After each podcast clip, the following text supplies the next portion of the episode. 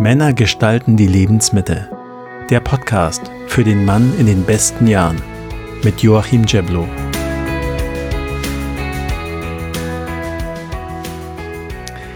Hallo und willkommen zur zweiten Episode von Männer gestalten die Lebensmitte. Dies ist aber eigentlich die erste Episode des Podcasts, denn heute sprechen wir darüber, wann man überhaupt in der Lebensmitte ist und was wir Männer aus dieser Phase machen sollten. Mein Gast ist Entwicklungspsychologin und Psychotherapeutin und lehrte und forschte viele Jahre als Professorin an der Universität Bern. Sie ist Expertin für biografische Übergänge in der zweiten Lebenshälfte und das mittlere Lebensalter. Pascalina Perecchiello, ich freue mich, dass Sie da sind. Ja, danke. Gerne. Frau Perecchiello, in einem Interview haben Sie mal gesagt, wie wir in den mittleren Jahren leben, ist entscheidend für gutes Altwerden. Also wenn dieses Lebensalter so wichtig, so erfolgskritisch ist, Warum wissen wir Otto Normalmenschen so wenig darüber? Es ist interessant, in der Wissenschaft äh, wurde das Thema irgendwo äh, stiefmütterlich behandelt, weil andere Themen wie die Kindheit, die Jugend und dann mit zunehmender Lebenserwartung auch das hohe Alter eine ganz große äh, Bedeutung bekamen und Platz einnahmen. Vom mittleren Alter, Lebensalter hatte man angenommen, ja, das ist so eine, ein, ein Entwicklungsplateau, da läuft nicht viel, bis man fast gezwungen wurde von, von gesellschaftlichen Entwicklungen, die zunehmend von dieser Midlife-Crisis sprachen, dass man das ein bisschen äh, näher unter die Lupe nimmt. Und ja, siehe da, die Forschungen, die ergaben sich, ähm, ja, von, fast von selber kam da eine Lawine los. Und äh, es zeigte sich, dass es tatsächlich nicht so eine einfache Zeit ist. Äh, Im Gegenteil, dass da die Lebenszufriedenheitskurve äh, auf dem Tiefpunkt ist. Ja, und, und dass es eh komplexe Übergänge innerhalb dieses großen Überganges in die zweite Lebenhälfte eben gibt. Mhm. Okay, darauf gehen wir jetzt dann noch detailliert ein. Aber zunächst einmal, wie schon gesagt, schauen wir mal, wann ist man überhaupt in der Lebensmitte? Statistisch gesehen ist das ja für mich relativ simpel. Ich nehme meine Lebenserwartung, also Mann, geboren 1970 in Deutschland, komme dann auf eine Lebenserwartung von 67,2 Jahre, teile diese durch zwei und bin dann mit 33,6 Jahren in der Lebensmitte. Psychologisch gesehen hilft uns diese Definition aber wohl nicht weiter, oder? In welchem Alter verortet denn die Psychologie die Lebensmittel? Wir, äh, wir gehen davon aus, dass aufgrund biologischer Veränderungen, aber von gesellschaftlichen Erwartungen die Jahre so ab 40, 45 bis so 55, manchmal auch etwas länger, äh, kritisch sind in dem Sinne, dass da viele Veränderungsprozesse stattfinden. Also zum einen eben die biologischen Veränderungen. Ab 40 fangen die hormonellen Umstellungen an. Also wir nennen es ja die Wechseljahre bei Männern wie bei Frauen.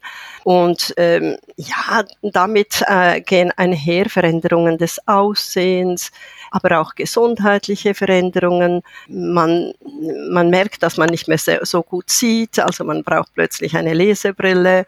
Ja, die Fettverteilung am Körper ist anders. Ja, äh, und man merkt, dass man nicht mehr so leistungsfähig ist wie mit 20 oder 30 Jahren.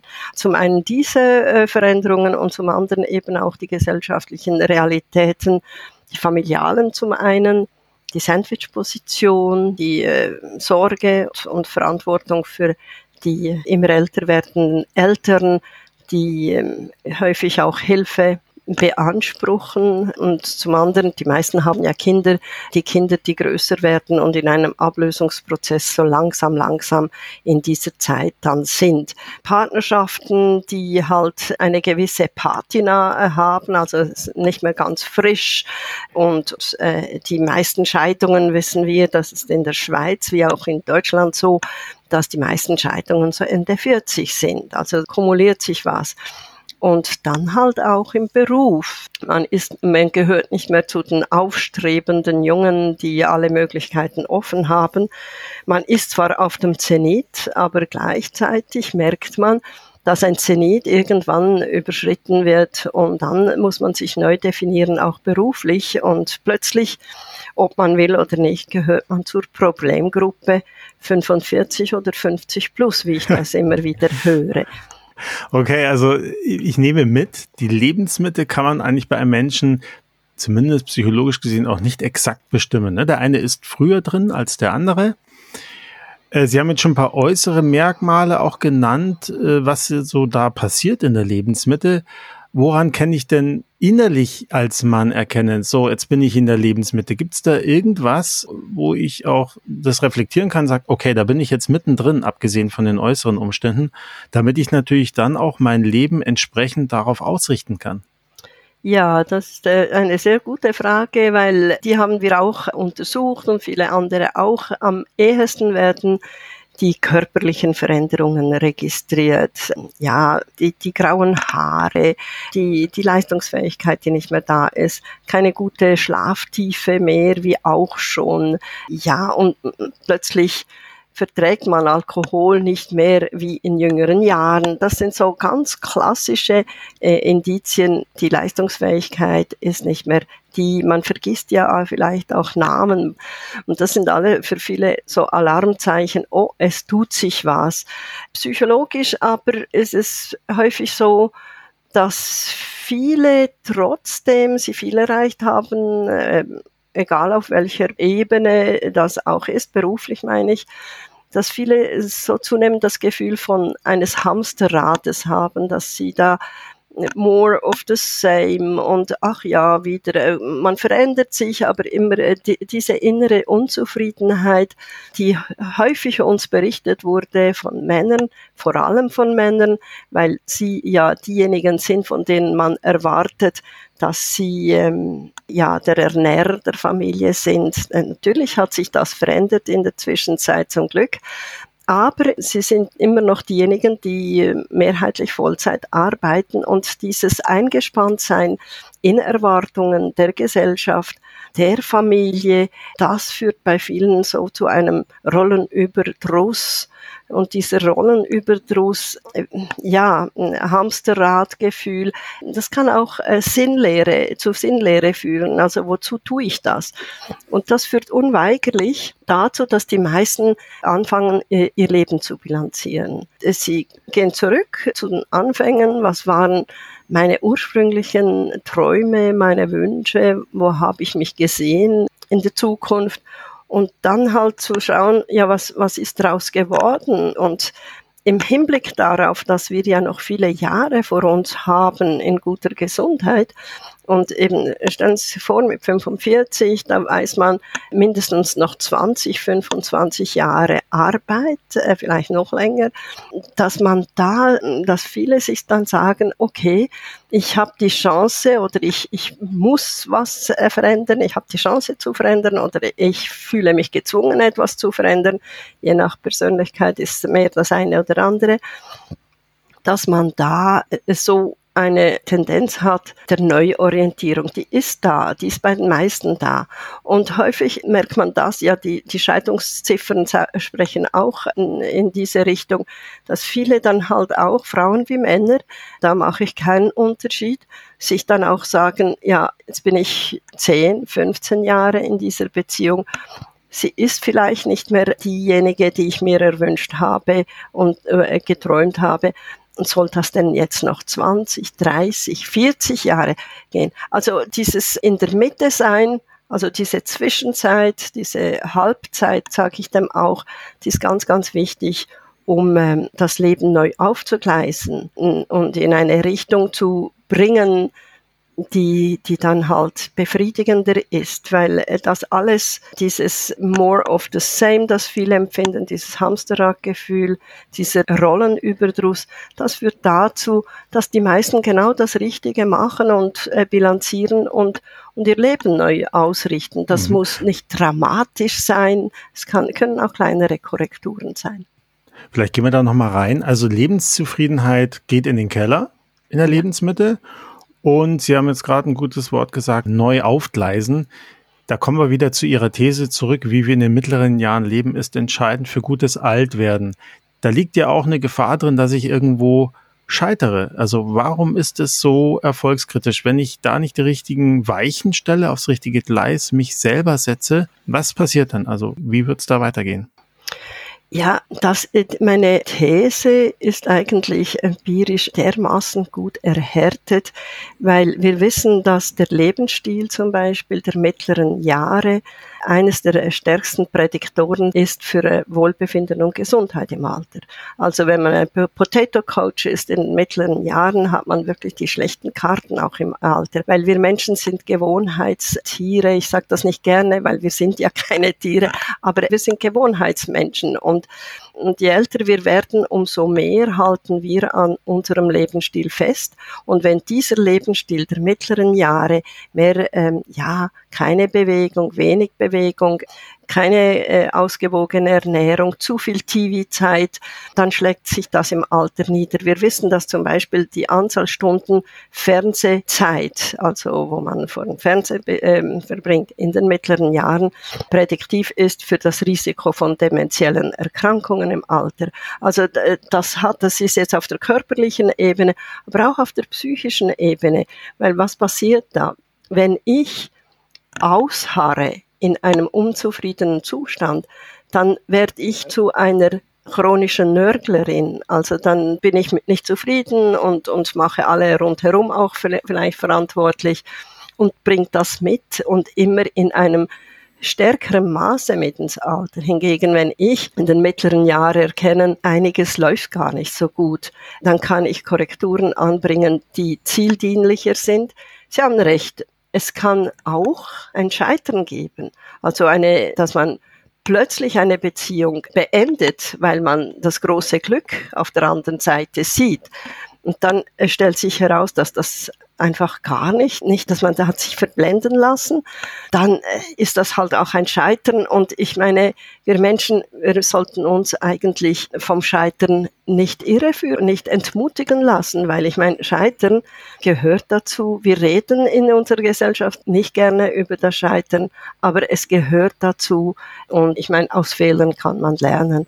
Und mhm. es ist besser, dass man diese Krisen nach und nach angeht, anstatt dass man unzufrieden äh, in, in einer Rolle verharrt, die dann halt äh, genau. wirklich negativ ist. Sie haben ja schon auch gesagt, der ein oder andere Mann macht ja da in der Lebensmitte einen richtigen Cut und ändert sein Leben radikal, verlässt Frau und Familie, zieht zu der wesentlich jüngeren Freundin, schmeißt den Job hin. Das ist aus psychologischer Sicht eher nicht ratsam? Nein, Brüche sind nie ratsam, weil ja, sind Entscheidungen, die in Stress gefällt wurden oder in einem Überschwang von Gefühlen. Und wenn die Ratio nicht auch mit beteiligt ist, dann gebe ich keine Garantie, dass das gut rauskommt. Wir brauchen immer die Gefühle, aber auch den Kopf dabei. Und in stressigen Zeiten, also wo man sich ja gezwungen sieht, jetzt eine Entscheidung zu treffen, vielleicht weil die Partnerin sagt, entweder sie oder ich, und der Mann dann denkt, uh, jetzt muss ich mich entscheiden, das ist einfach die schlechteste Voraussetzung, dass es gut ist, weil es ist nicht rational, auch äh, rational gut überlegt man müsste sich Zeit lassen. Einfach diese Brüche, diese Brüche kommen bei den Männern häufiger vor, weil sie nicht früh genug die Probleme erkennen oder anerkennen oder sich eingestehen, dass da ein Problem ist. Und dass sie es so weit lassen, äh, kommen lassen, sie lassen es so weit kommen, dass sie dann halt plötzlich vor ganz schnellen Entscheidungen stehen. Also ähm, ja, sie lassen die Gefühle dann äh, halt plötzlich raus. Frauen machen das anders. Äh, sie, sie sprechen mit ihren. Das wäre mein Thema. Ja. Äh, altern denn Männer anders als Frauen? Ja, da sind wir schon beim Thema, bei den Geschlechtsunterschieden. Ich meine, äh, Frauen und Männer haben in etwa ähnliche Probleme. Bei Männern gibt es einfach gewisse Minuspunkte, wie bei den Frauen übrigens auch. Aber ähm, was, äh, was ist der Unterschied? Frauen haben mehr in solchen Zeiten des Umbruchs, nicht nur in Zeiten des Umbruchs, aber da ist es entscheidend, dass, dass es da ist, nämlich diese Kultur des Sprechens über Probleme. Eine Kultur des Sprechens nicht nur über Politik und äh, Fußball, äh, das ist ja auch wichtig bei den Männern sicherlich, aber eine Kultur des Sprechens über Probleme ist bei den Frauen schon ausgeprägter. Und äh, wenn sich die Männer das auch aneignen würden und ihre, ihre klassischen traditionellen Rollenvorstellungen des äh, starken Mannes mal auf die Seite schieben würden, dann würde es ihnen vermutlich auch viel besser gehen. Dann würden sie die Probleme mit Freunden besprechen können. Aber meine Forschungsarbeiten und nicht nur die zeigen, dass es trotz Emanzipation des Mannes, trotz veränderten Rollenvorstellungen in unserer Gesellschaft immer noch die, die Mehrheit der Männer so das Gefühl hat, damit muss ich selber fertig werden, das ist, das geht niemanden an und auch ein Image-Schaden irgendwo vermuten, wenn sie jetzt mit jemandem sich darüber unterhalten, etwa, dass die, seine Frau fremd geht oder dass ihnen gekündigt wurde. Das sind alles Themen, die sehr verletzend sind und dessen sich äh, ja, wir alle, wir, wir schämen uns zum Teil darüber, aber darüber zu sprechen wäre das einzig Richtige psychologisch gesehen. Und viele Männer würden gut daran tun, dass sie das äh, auch ein bisschen mehr zulassen würden. Äh, mhm. Es geht ihnen kein Gold ab. Ja, okay. Es gibt ja auch die These, dass äh, Männer in der Lebensmitte ihre femininen Eigenschaften entdecken, wie Sensibilität, Zärtlichkeit und Frauen eben genau das Gegenteil, nämlich ihre männlichen Anteile, sowas wie Durchsetzungsfähigkeit oder das Streben nach Unabhängigkeit. Ist da aus wissenschaftlicher Sicht was dran? Ja, da ist was dran, weil die biologischen Veränderungen, die körperlichen Veränderungen sprechen dafür. Bei Frauen wie Männer haben ja beide Geschlechtshormone. Das eine Geschlechtshormon ist dominant und bei den Frauen sinkt dann halt das Östrogen in, der, in den mittleren Jahren und dafür wird das ähm, Testosteron, das ja auch da ist, äh, irgendwie sichtbarer, erkennbarer. Und bei den Männern genau das Umgekehrte. Testosteron sinkt, zwar nicht so dramatisch wie bei den Frauen das Östrogen, aber es sinkt stetig. Und das, das Testosteron steht ja für Aggressivität, für ja, für das Machen, das Tun, das sich durchsetzen, das sinkt. Ah, und da die Östrogene, also das Care-Hormon, wie wir das auch sagen, also das fürsorgliche Hormon, das äh, kommt dann mehr zum Tragen. Es gibt individuelle Unterschiede auch da, aber häufig sind es genau diese äh, Reibungspunkte, die uns immer wieder berichtet wurden, dass der, beispielsweise der Mann nicht versteht, weshalb seine Frau jetzt unbedingt ein Studium nachholen will und das ja zu jedem Preis dann halt auch. Und umgekehrt haben wir von Frauen immer wieder gehört, ja, jetzt äh, fängt er an, vor dem Fernsehen zu weinen, wenn da ein rühriger Film kommt, ein, eine Romanze. Also, dass beide Teile, Männer wie Frauen, irgendwo äh, das äh, etwas befremdend finden, weil die klassischen, die ganz klassischen Rollenaufteilungen da hinterfragt werden.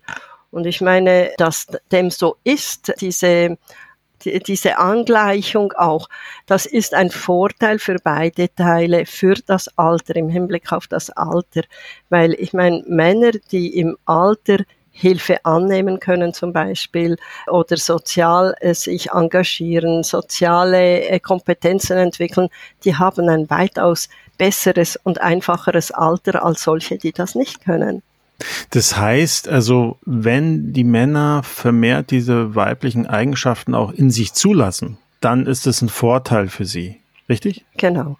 Ja, ich meine, da, das wurde auch in der klinischen Praxis immer wieder ähm, beobachtet.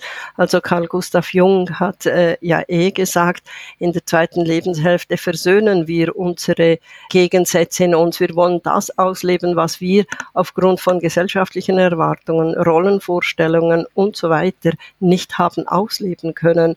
Und es ist so ein Prinzip der Ganzheit, das da erfüllt wird dass die Vereinigung von Yin und Yang, das hat zum Beispiel C.G. Jung gesagt. Und das ist schon was dran. Also es, ist, es gibt empirische Befunde aus Biologie, aber, aber natürlich auch psychische. Mhm. Es gibt sicher ja unterschiedliche Typen von Männern, die dann entsprechend besser oder schlechter mit der Lebensmitte klarkommen. Welche Typen kommen denn besser mit der Lebensmitte klar und welche schlechter? Genau, auch wenn die Herausforderungen mehr oder weniger akzentuiert bei allen gleich sind, ist der Umgang damit unterschiedlich und nicht jenseits von Geschlechterunterschieden auch diese individuellen Unterschiede aufgrund der Persönlichkeit. Und wir wissen aus der Psychologie, dass Männer, Frauen, die halt eine offene Persönlichkeit haben, also offen im Sinn von offen für Neues, die wenig ängstlich sind, also äh, die Veränderungen ja als normalen Teil des Lebens anschauen und äh, nicht als eine Katastrophe, weil ich meine, eine Veränderung, die sich anbahnt, ist eine Chance, aber viele haben dann Angst. Also Personen, die offen sind für Neues, äh, die wenig ängstlich sind, aber vor allem auch Menschen, die nicht nur sich selber im Fokus haben, weil das ist ja bei neurotischen Personen so, die befassen sich mit sich selber, mit ihren Ängsten und nicht so sehr, können nicht so sehr wegfokussieren von sich selber. Und diese Fähigkeit vom Wegfokussieren von sich selber, also das heißt nicht, dass man sich selber verleugnet. Das äh, heißt schon auch, ich befasse mich mit, mit mir selber, aber ich äh, habe auch Interesse für anderes. Zum Beispiel, ich engagiere mich in einem Projekt, in einem ehrenamtlichen Projekt, das mich da ablenkt von diesen kreisenden Gedanken. Und, und eben so diese drei Persönlichkeitseigenschaften sind wichtig, also eben Offenheit, keine Angst, also wenig Angst vor Veränderungen und eben diese, dieses Nicht-Fokussieren auf sich selber. Dazu braucht es, das muss man schon auch sagen, auch ein geeignetes soziales Umfeld, äh, weil entscheidend ist das, was wir daraus machen, aber die Rahmenbedingungen sind schon auch wichtig. Also Freunde mhm. zu haben, eine Familie und so weiter, die mitträgt. Ja. Und welche Typen kommen dann schlechter mit der Veränderung, klar? Entsprechend dem, äh, was ich jetzt gesagt habe, äh, sind es Menschen, die die wirklich eine panische Angst vor Veränderungen haben, die, die warten dann mal ab, die wollen sich in einem Sicherheitszyklus wissen und denken, das wird dann schon, also konfliktscheue Menschen. Und da sind, da gehören eben die Männer vor allem äh, dazu, konfliktscheue, das Mauern, das nicht drüber reden wollen, Angst eben vor Veränderung und das Gefühl zu haben, nur bei sich selber zu sein und mir geht schlecht und es ist mein Problem und ich, ich muss mit dem fertig werden. Also und natürlich entsprechend auch solche, die keine sozialen Netze haben und äh, keine Vertrauenspersonen haben, die äh, mit denen sie sich austauschen können. Und vielleicht auch Männer, die irgendwie an dem klassischen Rollenbild des starken ja. Mannes, des Ernährers, des genau. weiß ich genau. was, festhalten. Ja, das ist übrigens bei Frauen wie bei Männern und bei Männern ist es natürlich extremer.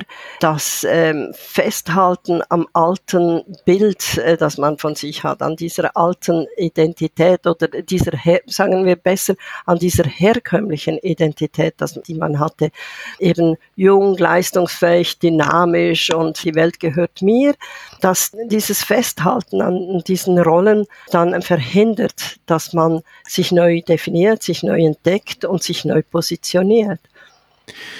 Sie haben vorher auch gesagt, eine der Aufgaben ist es, Bilanz über das eigene Leben zu ziehen. Was ist denn, wenn man dann zum Schluss kommt, der nachfolgenden Generation eigentlich nichts Bedeutendes zu hinterlassen, weil man ein sehr durchschnittliches Leben geführt hat? Also da würde ich jetzt mal nachfragen, was heißt durchschnittlich? Was ist da nicht etwas im Keim da, dass man weiterentwickeln kann? Ist, äh, ich meine, man hat ja noch viel Zeit und die Generativität, die Sie ansprechen, also die Generativität, die uns ja hilft, den Lebenssinn mit zunehmendem Alter zu definieren, dass wir sagen, okay, mein Leben hatte einen Sinn, man, man hinterlässt irgendeine Idee, man hat geholfen, man hat Spuren hinterlassen, da hat man noch Zeit. Also früher wurde diese Generativität als das zentrale Thema des mittleren Alters genannt. Mit zunehmender Lebenserwartung hat sich ein bisschen nach hinten verschoben für das junge Alter, aber nichtdestotrotz, es, sobald wir in die zweite Lebenshälfte kommen, ist das ein Thema. Was hinterlasse ich? Das ist eben dieses Wegfokussieren auch von sich, dass man nicht nur einfach, ich will noch mehr Geld verdienen, ich will noch mehr Papers schreiben, ich will äh, eben diese, dieses äh, Darstellen des eigenen Ichs, das führt mit der Zeit einfach zu einer Sinnentleerung, weil man merkt, man isoliert sich und somit ist das mittlere Lebensalter wirklich äh, so eine Herausforderung von sich auf andere, auf die Interessen anderer äh, sich für die sich zu engagieren. Also es kann politisch sein, das kann auch ehrenamtlich sein, es kann auf ganz vielen Ebenen sein und da ist es nie zu spät. Vielleicht schauen wir mal auf Väter. Wenn die Kinder ausziehen, das Nest ist dann leer. Väter und auch Mütter haben dann endlich mehr Zeit für sich selbst und die Partnerschaft. Wie erleben Männer diesen Übergang? Da hat man dieses Ausziehen der, der, Kinder hat man immer so als ein Frauenproblem dargestellt. Man hat vom Empty Nest Syndrom gesprochen, also das Syndrom des leeren Nestes, dass die Frauen dann halt ihre Depressionen machen, weil sie eine wichtige Rolle nicht mehr innehaben können oder dürfen. Das war so in den 50er, 60er, 70er Jahren so the golden age of marriage and family, golden age of family. Das hat sich äh, in der Zwischenzeit stark geändert. Frauen wie Männer sind da sehr unterschiedlich aufgestellt, was der Auszug der Kinder anbelangt. Jene, die sichere Bindungen haben, die haben es leichter, weil sie wissen, der Auszug bedeutet nicht das Ende einer Beziehung. Aber was unsere Forschungsarbeiten gezeigt haben, dass doch eher die Männer an dem knappern müssen als die Frauen, weil für die Frauen ist äh, so etwas wie eine Entlastung von vielen Hausarbeiten damit verbunden. Bei den Männern haben wir ganz viel Ambivalenz gesehen. Also einerseits finden sie es toll, dass ihre Kinder jetzt flügge geworden sind und mit den eigenen Füßen im Leben stehen. Auf der anderen Seite war bei vielen so ein Bedauern, ja, jetzt sind sie wirklich weg. Und äh, ein Bedauern, dass, ja, vielleicht habe ich, hätte ich mehr investieren sollen. Sie merken vielleicht auch, dass die sozialen Netze nach wie vor über die Frauen gehen und nicht so sehr über sie. Also wenn, wenn ein Essen abgemacht wird, dann läuft es über die Mutter und dann wird er mit einbezogen. Also mit anderen Worten, die Männer haben eher Mühe als die Frauen. Und äh, vermutlich wird sich das in Zukunft geben, ich hoffe es. Aber es ist schon noch so, dass die Generation, die jetzt äh, ihre Kinder ins Erwachsenenalter entlässt, diese Väter doch aufgrund von, von vielen, vielen Bedingungen halt sich eben nicht so intensiv mit den Kindern hat befassen können und dies dann halt auch irgendwo bedauert äh, und sich da ein bisschen außen vor gestellt vorkommt. Mhm. Aber Sie haben ein schönes Schlusswort gesagt. Es besteht die Hoffnung, dass die Männer in dieser Phase sich des Themas annehmen und das auch besser lösen als vielleicht auch die Generation vor ihnen. Mhm. Also ich nehme mit, das mittlere Lebensalter psychologisch gesehen zwischen 40 und 55. Als Mann nimmt man vor allem die Veränderungen wahr, die im Äußeren sind, auch im Körper, in der Leistungsfähigkeit.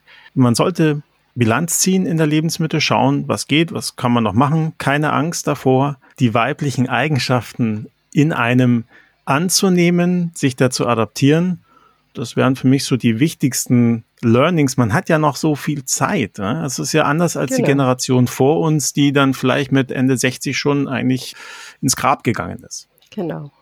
Vielen Dank, äh, Frau Perichello. Das war ein sehr interessantes Gespräch. Wer jetzt sagt, ich bin angefixt, dem lege ich Ihr Buch in der Lebensmitte ans Herz. Ich habe gesehen, das ist derzeit im Buchhandel leider vergriffen. Wird es eine Neuauflage geben? Nein, ich, nach so vielen Auflagen habe ich mich nicht mehr motivieren können, aber ich habe ein Buch, das im Februar 24 erscheinen wird. Und das, äh, da geht es um die großen Übergänge im Leben und da geht es um Erwachsenwerden, um eben das äh, mittlere Lebensalter, die, äh, die Midlife-Crisis oder die Krisen de, des mittleren Lebensalters dann die Pensionierung und das hohe Alter. Und ja, also da, äh, da steht alles auch drin, äh, was wir hier besprochen haben in Bezug eben auf das mittlere ah, okay. Lebensalter. Dann ja. sind wir mal gespannt, was da kommt. Februar 24, neues Buch von Frau Pascalina Perichello. Vielen Dank nochmal für das Gespräch. Gerne. Und wenn du, lieber Mann, mit mir Themen oder Gäste vorschlagen willst oder Anregungen oder Kritik hast, dann schreib mir unter joachim.männerlebensmitte.de. Und du kannst dich auch mit anderen Männern vernetzen, nämlich in der Facebook-Gruppe Männer gestalten die Lebensmittel. Den Link dazu findest du in den Show Notes. Und wir hören uns wieder, wenn du willst. Bis dahin alles Gute. Tschüss, dein Joachim.